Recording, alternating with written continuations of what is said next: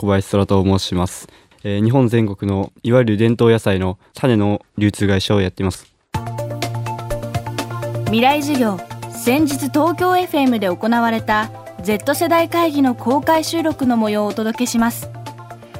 Z 世代はアメリカでは政治経済に大きな影響を与える世代として注目され日本でもこの先10年を担う重要な役割が期待されています。公開収録では4人の Z 世代起業家と同年代の大学生を招待。ニューヨーク在住ジャーナリストシェリーめぐみさんがモデレーターを務め仕事社会お金幸福という4つのキーワードでその価値観に迫りました。今週はその仕事編。4人の Z 世代起業家が仕事と起業について語ります。最後は核系種苗流通プロモーション代表小林空さん。17歳現役高校生剣道部所属。中学生で起業した小林さんを突き動かしたものは何だったのでしょうか。未来授業4時間目。テーマは少年は種に見せられた。小林空くんの会社について教えてくださいな、はいえー、まあ今いろいろ会社会社と言ってるわけなんですけど僕はまあ株式会社とか登記はしてなくてですねえー、開業届だけ出しているので自営業ですね。個人事業主自営業で、まあえ、一応屋号として各系種苗流通プロモーションというものを持ってやっています。なんで社長とかではなく、まあまあ、代表っていうのがまあ正しい言い方なのかなと思います。で、え、まあ普段何をしてるかと言いますと日本全国に、まあ、いわゆる伝統野菜というものが、まあ、いっぱいあるわけなんですけれども、まあ、なくなりそうな伝統野菜というでその種を、まあ、全国種苗店回って集めてきてでそれをまあ全国で欲しい人に売るというのが主な仕事です。で、まあ、あんまりお金儲けにはならない仕事かなとは思いますけどはい。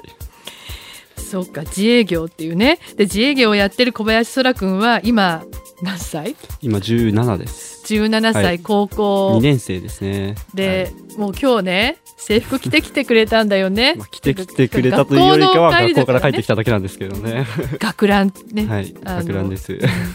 で一個ねどうしても聞いてみたかったのは、はい、この会社っていうか屋号あ屋号ですか？この角系種苗流通プロモーションの角系ってどういう意味なんですか、そうですね、えーまあ、群馬県に実は畑を一つ持ってまして群馬県の伊勢崎市というところなんですけども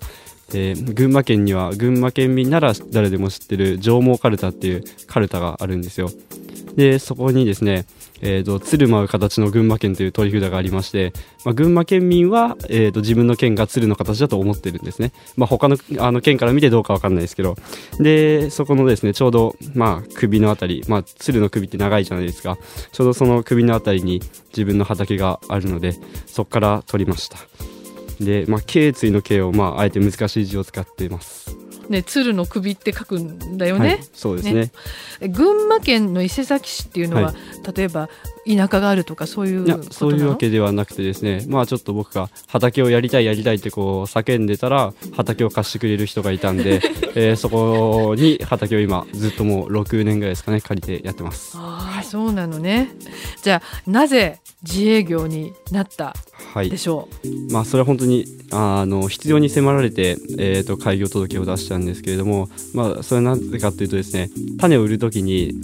イメージしてもらって分かりやすいのは、えーと、食品にはですね賞味期限とか、えーと、原材料とかって書いてあるじゃないですか。それと同じで種にも、えー、と消費期限、まあ、消費期限とは言わないですけど消費期限とか、えー、と発芽率とか原産国っていうのを、まあ、明記しなきゃいけない商標というのをつけなきゃいけないんですね。でそこにこう事業者名と住所を書かなきゃいけなくてでこうやっぱ、まあ、自分で事務所を新たに借りることはできないですしので自分のあの家の住所を載せることになる。でそれにこう自分の名前まで晒してまではやりたくなかったので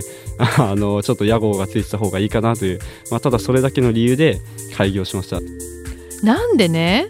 種だったの？ね、なんで種にそこまで関心を持った？まあ、そもそも、まあ、野菜をとかを育てることがすごい楽しかったんですよ。それはまあ小学校とかでも例えば学校で栽培の授業とかってあるじゃないですか。そういうので結構まあうちはたまたまちょっと場所があったんで家でもやってたんですけれども、まあ、そこからこういろんな地域の人に自分でこう野菜の苗を作ってまあなんか売りつけてたんですよ、まあ、地域の人は喜んで買ってくれたんでね。で、まあ、最初はですねその野菜の苗をあもっと売ったら自分がこういろんなところで野菜を作るためのあの資金源になるなと思ってやってたんですけどやっぱりこう野菜の苗とかっていうのは扱いにくいですしじゃあ今度自分で作った野菜を売るかというと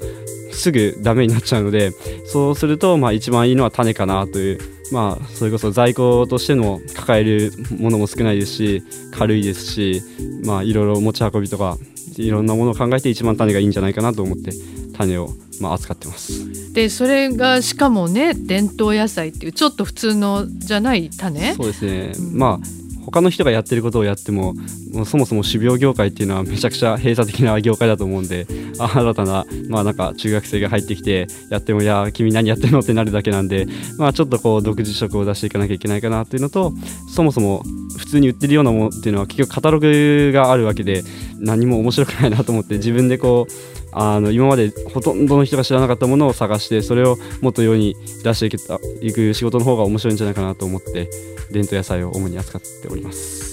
あの伝統野菜の種を買うためになんかずいぶん全国津々浦々そうですね。ふらふらバックパッカーみたいなことをあの長期休みの時にはやってますね。いやすごい。本当に種が好きなんですね。そうですね。結構なんか、ね、はまったらまあ皆さん楽しいと思いますよ 種ですか？いや本当。なんか今おすすめされちゃったような気がするんですけど。ああそう。未来授業スペシャルマンス Z 世代会議。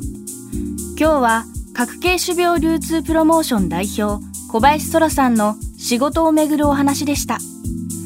来週も引き続き4人の Z 世代起業家と同世代の学生たちによる公開収録の模様をお送りします